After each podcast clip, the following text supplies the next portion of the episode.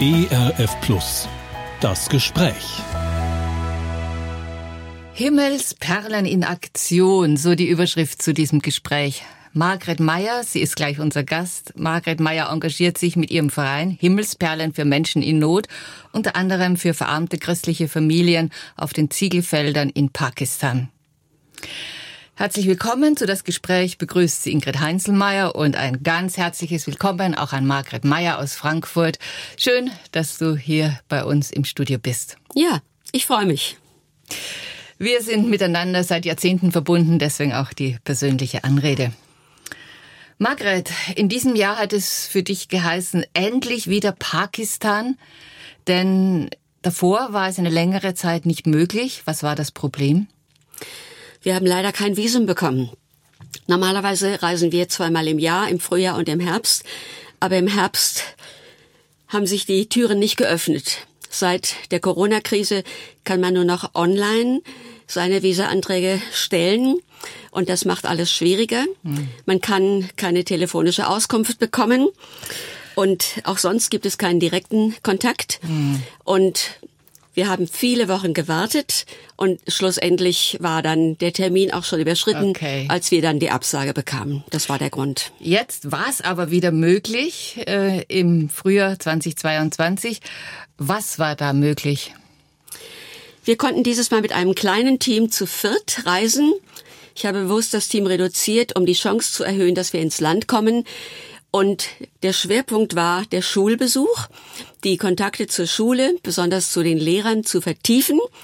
Und in der Schule gab es den Schwerpunkt der Lehrerförderung, Lehrertraining, Lehrerweiterbildung und daneben war es die Osterwoche und in diesen beiden Bereichen haben wir uns bewegt. Ja, äh, Pakistan ist ja das Land, wo die Arbeit äh, des Hilfswerks Himmelsperlen begonnen hat, 2017. Und äh, vielleicht äh, kannst du uns jetzt noch mal mit hineinnehmen in den Anfang Schule. Das Stichwort hast du schon genannt. Äh, vor der Schule waren diese Familien, die du kennengelernt hast, diese christlichen Familien, die diese schwere Arbeit auf den Ziegelfeldern tun und dabei äh, einen recht kargen Lohn bekommen. Die Menschen sind sehr, sehr arm. Sie arbeiten als Arbeitssklaven. Die Christen haben oft keine Ausbildung, weil sie nicht alphabetisiert sind, haben deswegen. Sprich, sie können nicht lesen und schreiben. Ja, das ist richtig. Und deswegen haben sie keine großen Arbeitsmöglichkeiten. Ohne Bildung wenig Zukunft. Und das heißt, sie sind als Arbeitssklaven eingebunden auf den Ziegelfeldern und arbeiten von morgens bis abends für einen Hungerlohn, muss man sagen, als Tagelöhner und schaffen es gerade damit, die Nahrungsmittel für ihre Familien zu verdienen. Und sie brauchen auch ihre Kinder, um überhaupt da äh, den Lohn erwirtschaften zu können, von dem man leben kann. Natürlich hilft es. Je mehr Personen mitarbeiten und Geld verdienen, ähm, je besser ist es. Und das war natürlich auch bevor die Schule gestartet hat so, dass alle Kinder ab einem gewissen Alter mitgeholfen haben, haben eben die einfachen Arbeiten gemacht, zum Beispiel, dass sie die Steine rumdrehen, die in der Sonne schon mal vortrocknen, die Ziegelsteine. Sie laufen über die Ziegelfelder und das ist eine sehr stupide Arbeit, aber die Kinder sind leicht und können diese Arbeit machen. Oder sie schaffen Erde herbei, besonders die Jungs, mit Karren, so diesen Lehm, der dann verwendet wird, um die Ziegelsteine zu formen. Hm, trotzdem ist es natürlich ganz wichtig, an dieser Stelle diesen Kreislauf zu durchbrechen und äh, den Kindern eine Möglichkeit geben, eine Schulbildung äh, ja. zu bekommen. Deswegen habt ihr eine Schule gestartet. Ja, also das ist natürlich ganz, ganz, ganz elementar ohne Bildung keine Zukunft, muss man im Grunde sagen.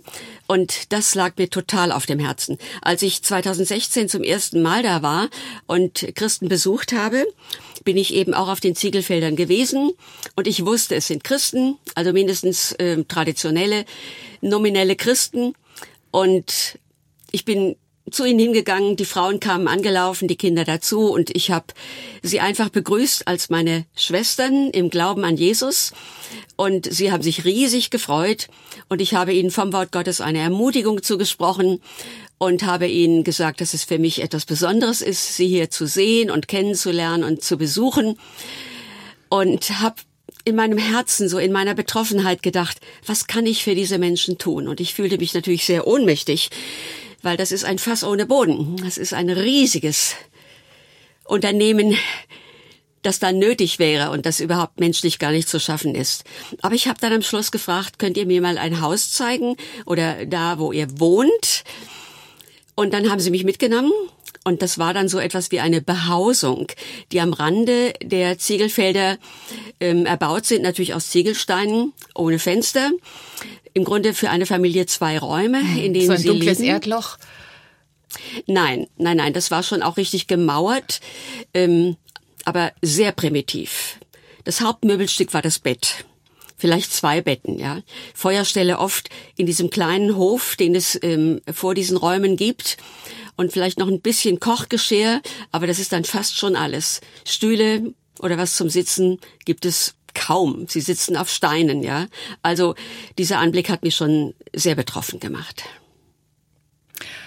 Margret, du warst ja nicht alleine dorthin gekommen. Du hattest Freunde, die dich da eingeladen haben.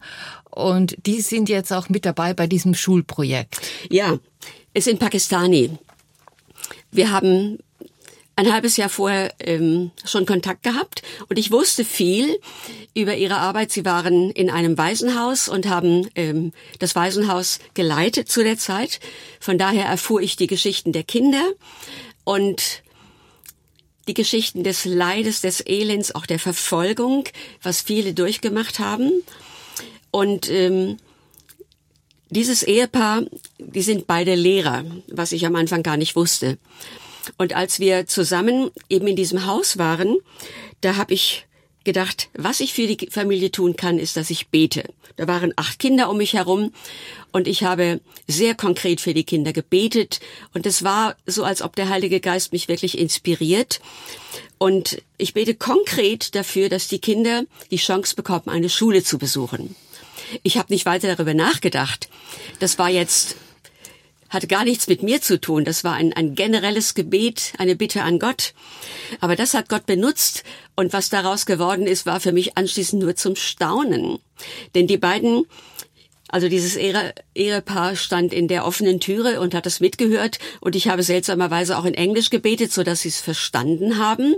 Und drei Wochen später bekam ich dann eine Nachricht von ihnen. Heute haben wir mit dem Unterricht für diese Kinder angefangen. Diese acht Kinder bekamen ein Schulheft und einen Stift und sie haben ihnen quasi ähm, in ihrer Muttersprache in Urdu, wir würden sagen, das Alphabet beigebracht, also die Zeichen der Sprache, damit sie zunächst mal einfach lesen lernen. Das war der Anfang. Und als ich diese Nachricht bekam, war ich zutiefst betroffen. Ich war natürlich erfreut, ich war gerührt, ich war innerlich tief angesprochen und ich hatte in dem Moment den Eindruck, es ist meine Aufgabe, dass ich von Deutschland aus die Finanzen für die Schule besorge. Und die beiden dann als Lehrer beginnen und wir dann zusammen die Schule gründen. Das war also die Vision, die, äh, die quasi die Zeugung äh, dieses Schulprojekts. School of Grace, Schule der Gnade, so heißt das heute. Kannst du uns mit hineinnehmen, was in diesen fünf Jahren äh, entstanden ist? Wie sieht die Schule heute aus? Ich fange vorne an. Natürlich war es ganz schlicht und einfach. Aber nachdem es sich rumgesprochen hat auf diesem einen Ziegelfeld, dass Kinder lesen lernen und unterrichtet werden, da kamen viele Eltern und fragten, können meine Kinder auch kommen? Und dann war es klar, wir brauchen ein Gebäude. Und dann wurden zunächst mal zwei Räume in der Nähe angemietet und Stühle, alte Tische, angeschafft und dann saßen die Kinder da und es begann ein normaler Unterricht. Es hat nicht lange gedauert, dann wurde eine junge Lehrerin engagiert, damit man auch mehrere Fächer unterrichten konnte. Also es waren 15 Kinder, 20, 30, das ging 40, 50 und mit 50 war, waren diese beiden Räume wirklich ähm, absolut voll. Und dann kamen aber weitere 20 und da spürten wir, wir brauchen wirklich ein größeres Haus. Und haben dann den Glauben gehabt, okay, die Gelder werden kommen und wir werden es finanzieren können und haben dann ein Gebäude angemietet, das wir jetzt noch haben.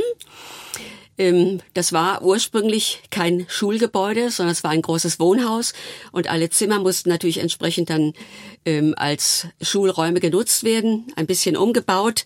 Und dieses Haus haben wir heute noch. Es hat Gott sei Dank einen großen Hof. Und es hat Räume, die wir als Büros nutzen können, Toiletten, also alles, was für eine Schule unbedingt nötig ist. Schlicht, zu klein. Aber das war sozusagen für einige Jahre dann äh, der Anfang. Und 2019 mussten wir dann bereits ein zweites Gebäude dazu mieten, weil die Schülerzahl äh, anstieg von 250 auf 300 und später sogar noch auf 400. Das sind alles Schüler aus christlichen Familien, die sonst keine Chance hätten, auch nur lesen und schreiben zu lernen. Ja, absolut. Die Eltern haben überhaupt kein Geld, um Schulgebühren zu zahlen. Und in Pakistan kostet die Schule eben Geld. Die Bücher müssen selbst bezahlt werden und die Schuluniform muss bezahlt werden, aber auch das eigentliche Schulgeld. Und die sind mittellos, die sind so arm, sie hätten nie eine Chance. Es gibt auch keine Organisation oder äh, vom Staat gibt es keinerlei Zuschüsse. Ja. Also Himmelsperlen ist die Quelle und ohne sie gäbe es die Schule nicht. Und äh, im Vertrauen auf Gott ist es möglich geworden, dass äh, ihr mit Himmelsperlen von Deutschland aus jetzt fünf Jahre lang diese School of Grace, diese Schule der Gnade habt unterstützen können. Ja. Also wenn ich mir klar mache, wir haben 30 Angestellte, also das sind 25 Lehrer und noch fünf andere Fahrer, zwei Bürokräfte und ähm, Reinigungskräfte. Ich glaube 23 Lehrer und sieben zusätzliche, jemand für Security. Also 30 Gehälter Monat für Monat für Monat. Das ist wirklich eine dicke Aufgabe. Und ich bange manchmal und bete, ja, dass das Geld ausreicht, dass wir alle Kosten wirklich bezahlen können. Mhm. Und bis hierher hat Gott geholfen. Ja, das kann man so sagen. Stichwort Sicherheit hast du genannt. Das habe ich mir auch aufnotiert. Das ist dort doch ganz wesentlich, denn diese Kinder sind auch vielfach in Gefahr. Ja, absolut. Kinder werden auf der Straße entführt, sie werden verkauft. Das ist alles ein Resultat der großen Armut oder sie werden geschlagen und sie sind ja sowieso rechtlos. Viele Kinder haben auch nur noch einen Elternteil, weil ein Elternteil umgekommen ist durch Unfall oder schwere Krankheiten. Und die Schule hat ein starkes Sicherheitssystem. Wir haben zwei Security-Männer, die immer am Tor stehen. Abgesehen davon ist eine große Mauer um das ganze Gelände und ein Tor, das auch nachts abgeriegelt ist. Auch nachts ist ein Wächter da. Und die Kinder, also die jüngeren Kinder werden zu Hause abgeholt. Wir haben Kleinbusse mit denen sie dann transportiert werden zur Schule hin und mittags dann wieder zurück. Damit ist eine relative Sicherheit auf jeden Fall gegeben. Wir hatten einmal einen Unfall. Da ist ein anderes Auto in einen unserer Busse ähm, reingefahren und sieben waren verletzt, auch mit Armbrüchen, aber Gott sei Dank keine schlimmeren Verletzungen. Da haben wir schon gespürt, es ist gefährlich, auch auf diesen übervollen Straßen, wo ja Regeln kaum eingehalten werden. Aber Gott sei Dank ist alles gut gegangen mhm. und alles wieder mhm. verheilt. Können die Kinder dann auch äh, zu Hause lernen oder müssen die dann am Ende doch noch bei der Arbeit helfen? Das ganze System ist so, dass sie nur in der Schule lernen und nicht zu Hause. Sie hätten wahrscheinlich auch gar nicht die Ruhe dafür, irgendwo konzentriert zu sitzen. Ähm, die älteren Kinder werden, wenn sie nach Hause kommen und was gegessen haben, dann auch noch für ein paar Stunden, zwei, drei Stunden auf den Ziegelfeldern mithelfen. Jetzt im Sommer ist es zu heiß.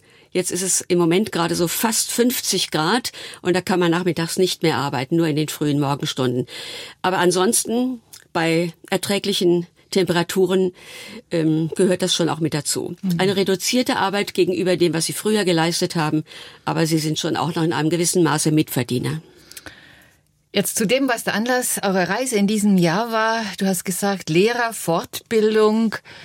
Ihr hattet Leute dabei, die sich mit pädagogischen Konzepten beschäftigt haben. Kann man aber pädagogisches, das in Europa erprobt wird, in Asien dann auch umsetzen? Das ist natürlich nicht so einfach. Also ich hatte einen Mann dabei, der Lehrertrainer ist und schon einige Jahre in Südamerika für die Lehrerfortbildung gearbeitet hat. Also er kennt es, mit einer anderen Kultur zurechtzukommen und weiß auf jeden Fall schon mal grundsätzlich, worauf zu achten ist. Und die Kultur in Pakistan ist sicherlich noch mal anders. Aber er war schon einmal da und hat schon mal hospitiert vor zwei Jahren, so dass er auf jeden Fall wusste, wie die Lehr- und Lernmethoden in Pakistan sind und hat äh, den Schwerpunkt nicht auf theoretische Vermittlung gelegt, sondern auf die Bedeutung des Lehrerseins und auf die Bedeutung des individuellen Kindes. Das war mal die Grundlage. Also gerade an unserer christlichen Schule soll ja auch das einzelne Kind entfaltet werden mit seinen besonderen Gaben und in seiner Individualität. Das gehört nicht zur pakistanischen Kultur. Da wird ja gelernt hauptsächlich durch Wiederholung. Also das ist natürlich ein gewisses stupides Lernen, Wiederholung, Wiederholung mhm. und so wie bei uns im Mittelalter sowohl einzelne Kinder als eben auch dann chorisch die komplette Klasse. Das hat mich zunächst mal recht befremdet.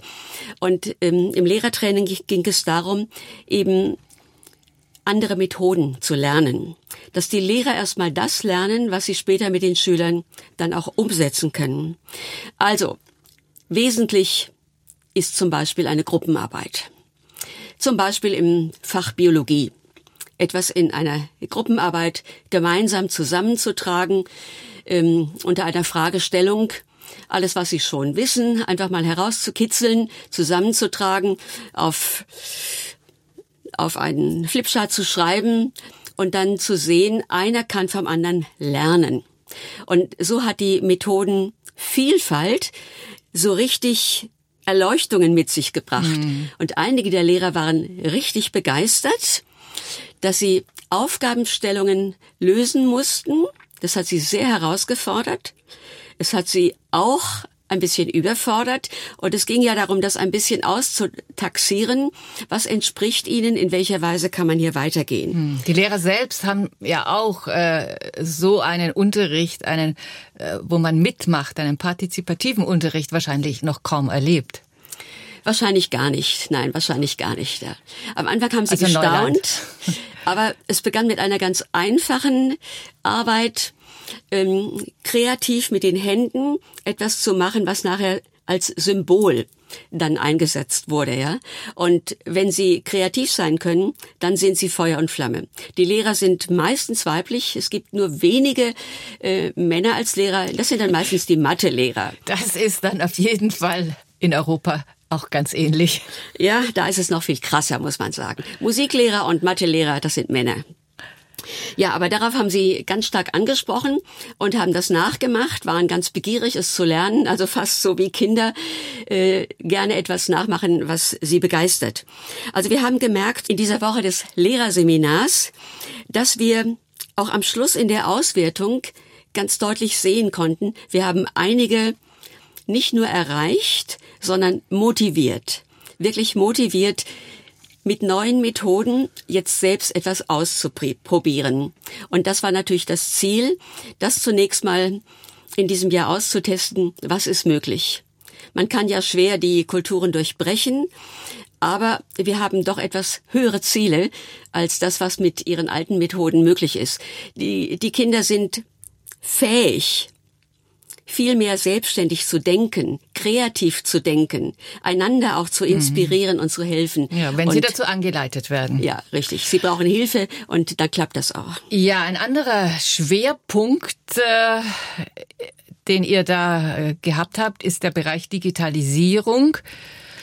Davon ist in Deutschland ja auch sehr viel die Rede und es hat an vielen Stellen die Pandemie gebraucht, um das an den Schulen wirklich voranzutreiben. Wie ist das nun in Pakistan? Ähm, ja, ich vermute mal, die Schüler haben kein Handy und es gibt kein Internet, wo man äh, die Dinge suchen kann. Das ist völlig richtig. Den Begriff Digitalisierung würde ich an der Stelle für Pakistan nicht benutzen, aber Wir haben Laptops mitgenommen und die Kinder, also jetzt die neunte, zehnte Klasse, die Schüler haben mit Begeisterung teilgenommen. Sie wollten es ausprobieren. Also wir haben ihn zunächst mal natürlich, ähm, wie gehe ich mit einem Laptop um, wie schalte ich ihn an, wie funktioniert die Tastatur. Also diese einfachen Basics zunächst mal beigebracht. Dafür hatte ich auch einen Mitarbeiter dabei, der speziell diese Schüler unterrichtet hat. Und dann ging es zunächst mal nur darum, in Word etwas zu schreiben. Also da waren wir gespannt, ob das, ob das funktioniert. Das haben sie relativ schnell gelernt ähm, obwohl das ja gar nicht so einfach ist und Englisch ja nun nicht ihre Muttersprache ist. Hm. Der Wir Unterricht haben, findet auf Englisch statt?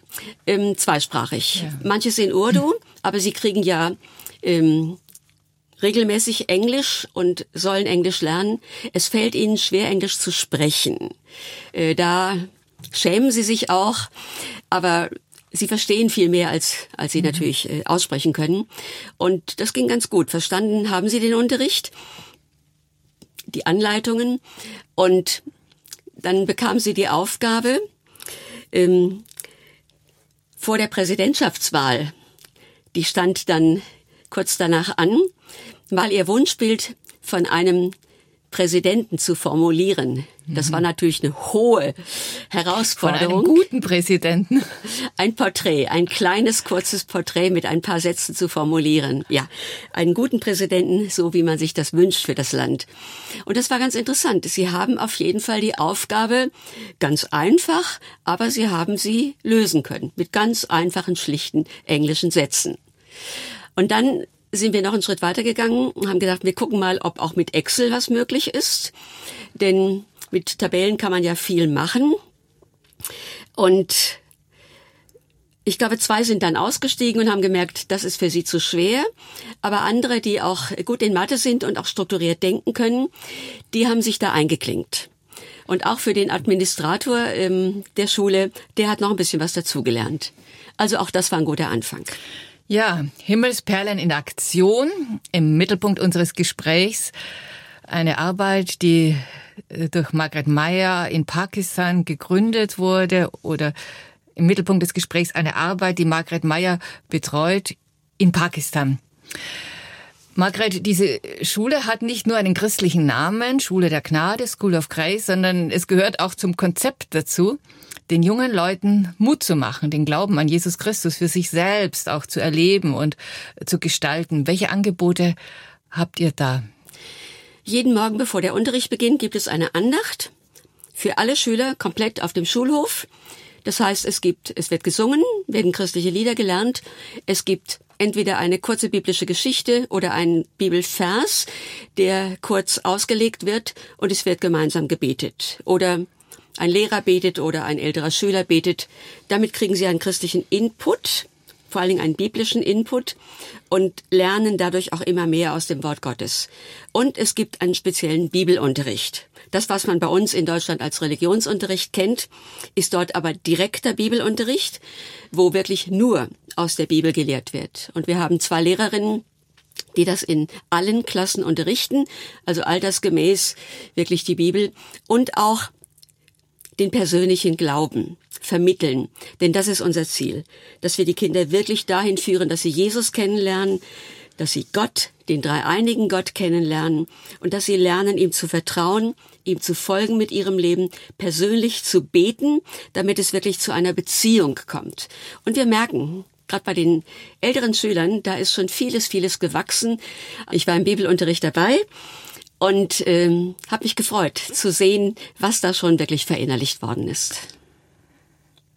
Bekommst du dann bei deinen Besuchen auch mit, wenn jetzt einzelne Schüler äh, da auch durch so eine Beschäftigung mit dem christlichen Glauben, wenn das zu einer Herzenssache wird für sie, sich auch verändern, sie auch eine andere Perspektive bekommen für ihr Leben, das ja doch äh, recht schwierig ist?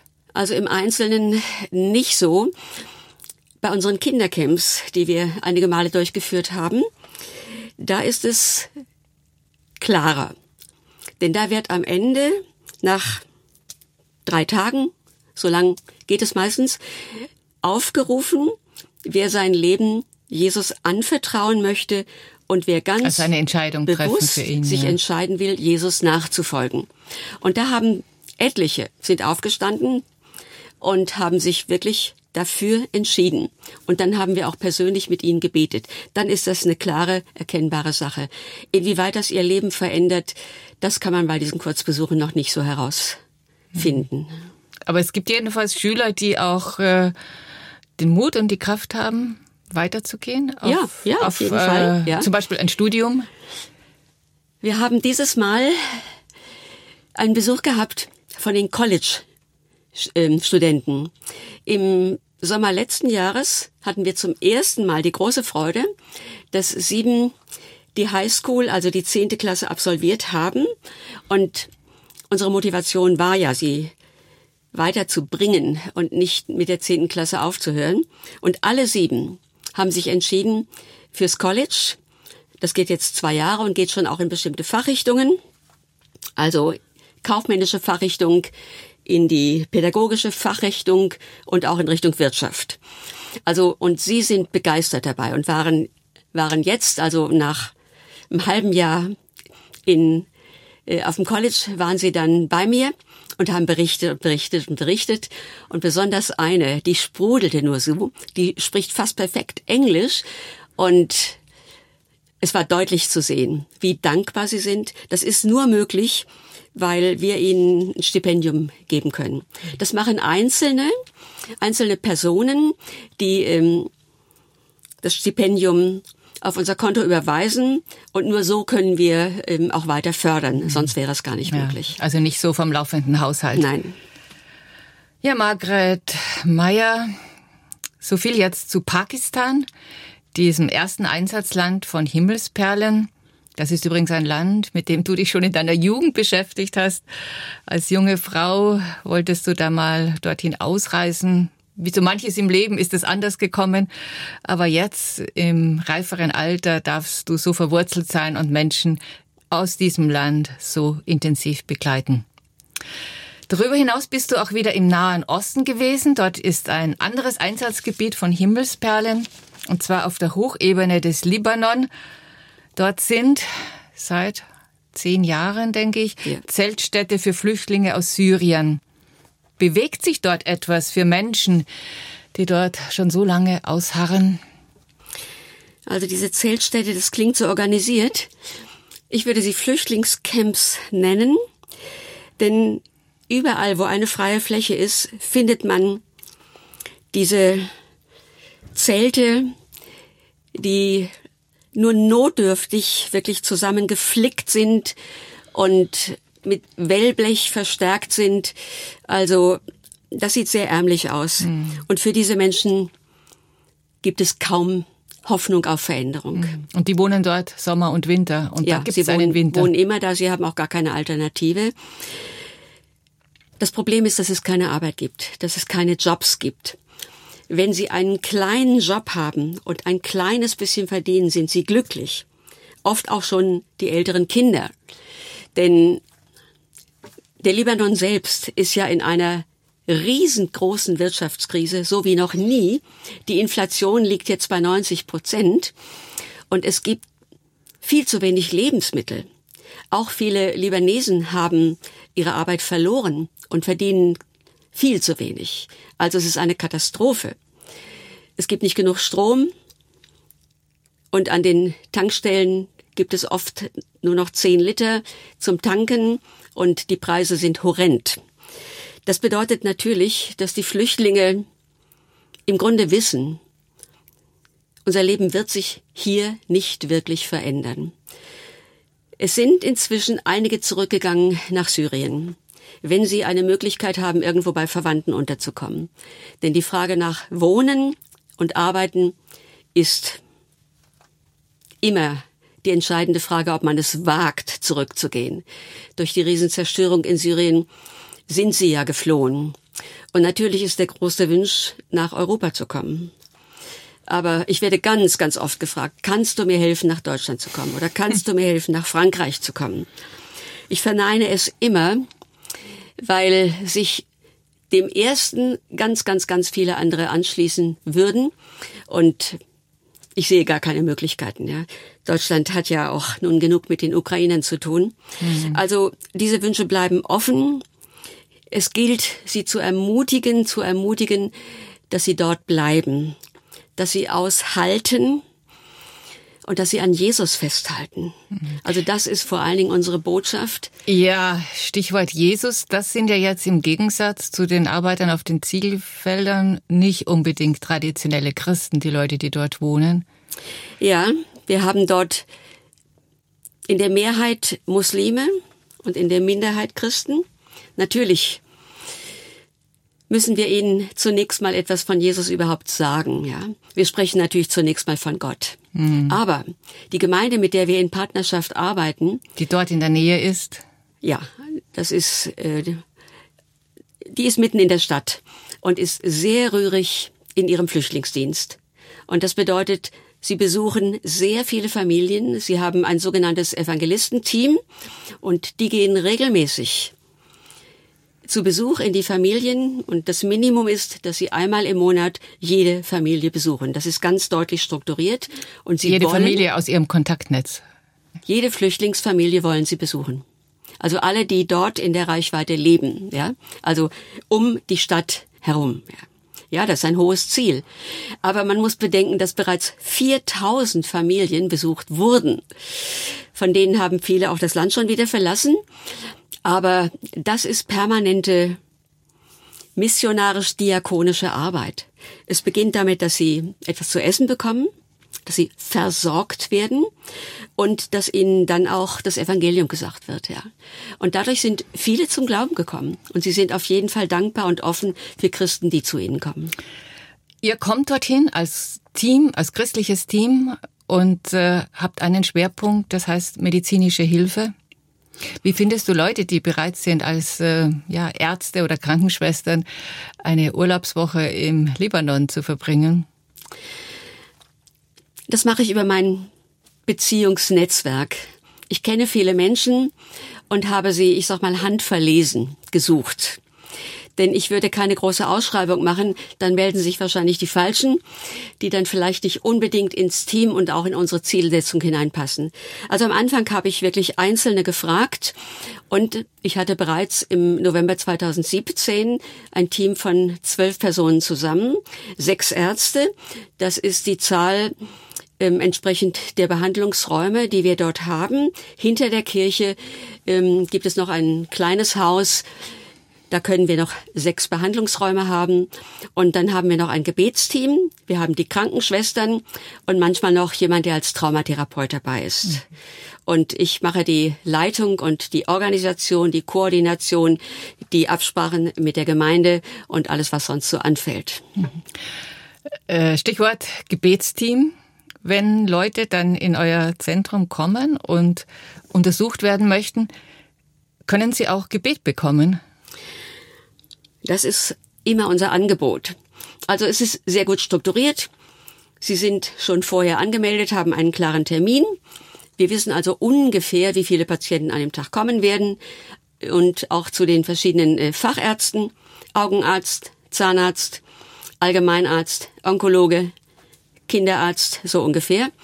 Und die Ärzte fragen oftmals schon selbst, dürfen wir noch für sie beten?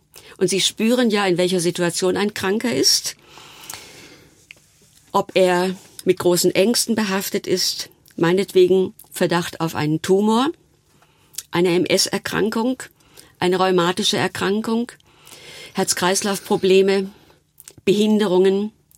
Ich könnte jetzt viele hm. schwere Erkrankungen äh, aufzählen. Wenn ich mir das so vorstelle, eine rheumatische Erkrankung und äh, man hat keine Behandlung. Ja.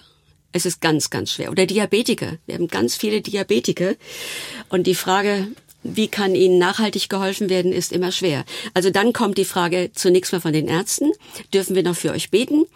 Manchmal macht das ein Arzt selbst, aber wenn die Warteschlange sehr lang ist, dann eben der Hinweis, wir haben ein Gebetsteam, die sind für euch vorbereitet und dann werden die entsprechend hingebracht. Und dann haben wir einen aus unserem Team mit einem Übersetzer zusammen, der von Englisch auf Arabisch und umgekehrt übersetzt. Und wir erleben Wunder. Wir erleben Wunder, dass Gott Menschen anrührt, dass sie manchmal sagen, oh, meine Schmerzen sind weg und glücklich sind. Dass sie manchmal spüren, wie eine Kraft in ihren Körper hineinkommt.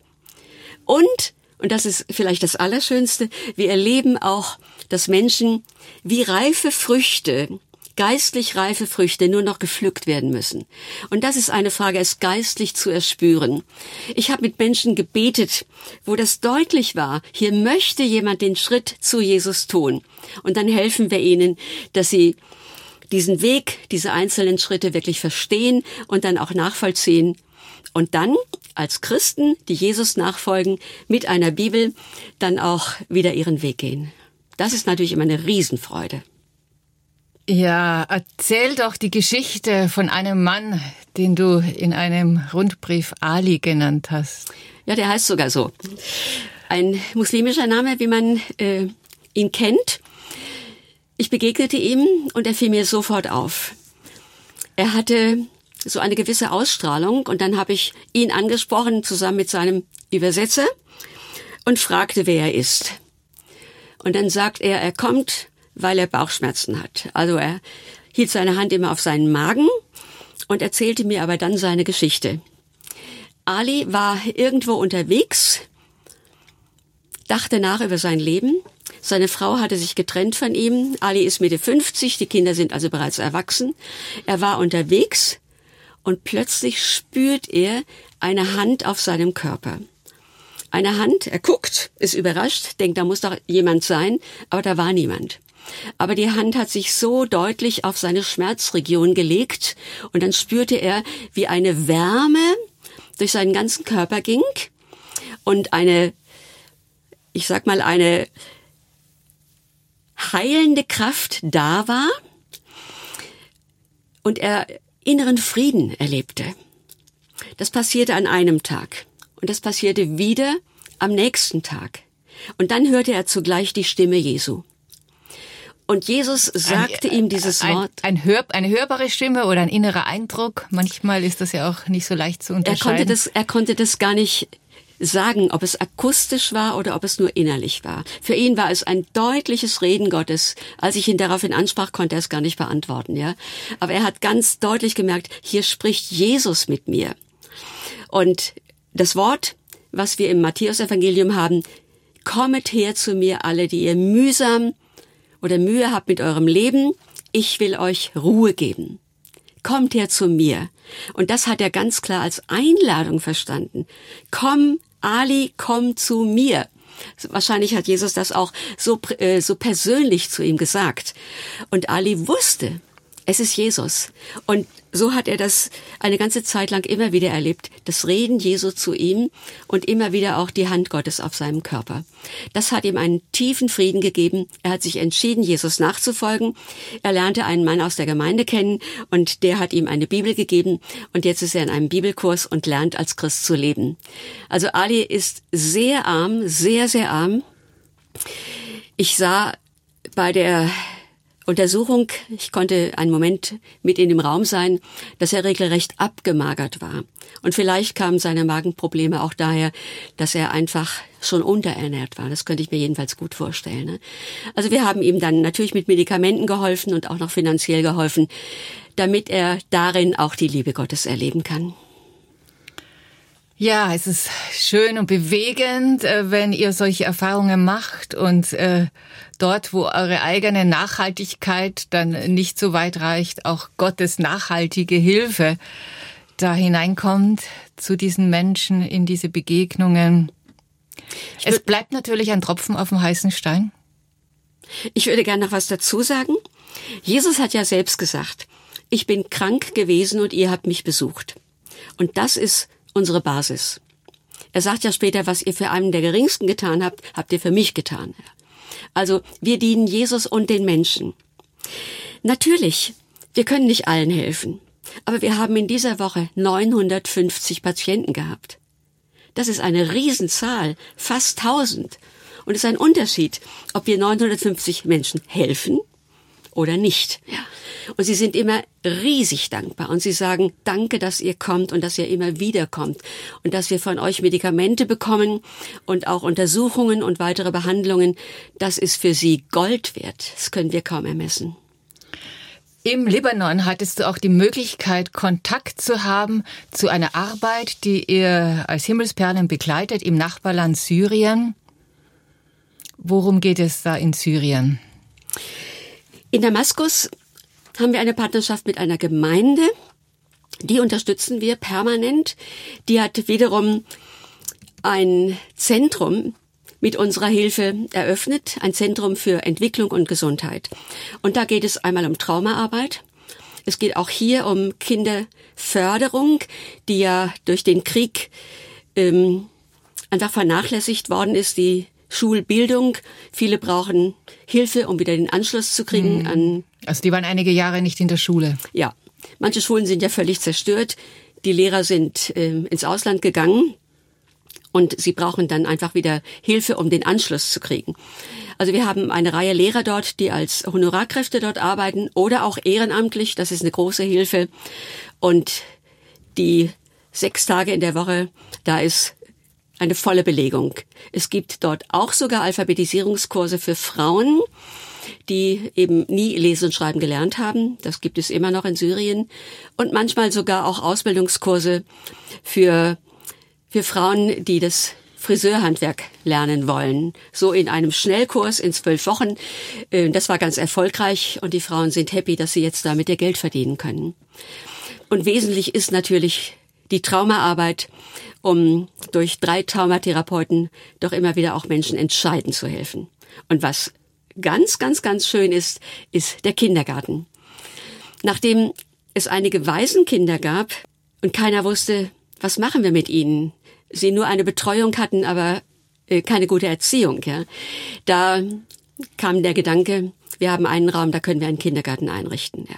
Und jetzt haben wir 15 Kinder, ist natürlich ein Mini-Kindergarten, aber die Kinder blühen auf. Sie blühen auf, sie entwickeln sich und das ist Freude pur. Ich bin dreimal dort gewesen, schon von Anfang an und sehe die Entwicklung und sehe mit welcher Freude die drei Mitarbeiterinnen wirklich die Kinder begleiten und ihnen zur Seite stehen und sie erziehen auf eine gute christliche Weise. Ich erinnere mich, dass Margret Meyer ihre eigene berufliche Laufbahn auch in einem Kindergarten begonnen hat. ja, das Von ist daher die Herzenswärme, wenn du davon erzählst. Syrien ist ja ein Land, aus dem wir jetzt in den letzten Jahren ganz wenig gehört haben. Du bist dort gewesen Kannst du uns so ein bisschen mit hineinnehmen? Wie empfinden die Menschen dort oder auch die Christen jetzt in den Gemeinden ihre Situation? Wo sehen sie ihre Zukunft und ihre Hoffnung? Ich glaube, man kann wirklich sagen, Gemeinden sind die Hoffnungszentren. Weil sie nicht nur Gottes Wort verkündigen, sondern weil es doch oft wirklich ein umfassenderer Dienst ist. Und ich spreche jetzt natürlich speziell auch von der Gemeinde, mit der wir zusammenarbeiten, weil wir einen regen Austausch haben. Hoffnung braucht immer eine Basis.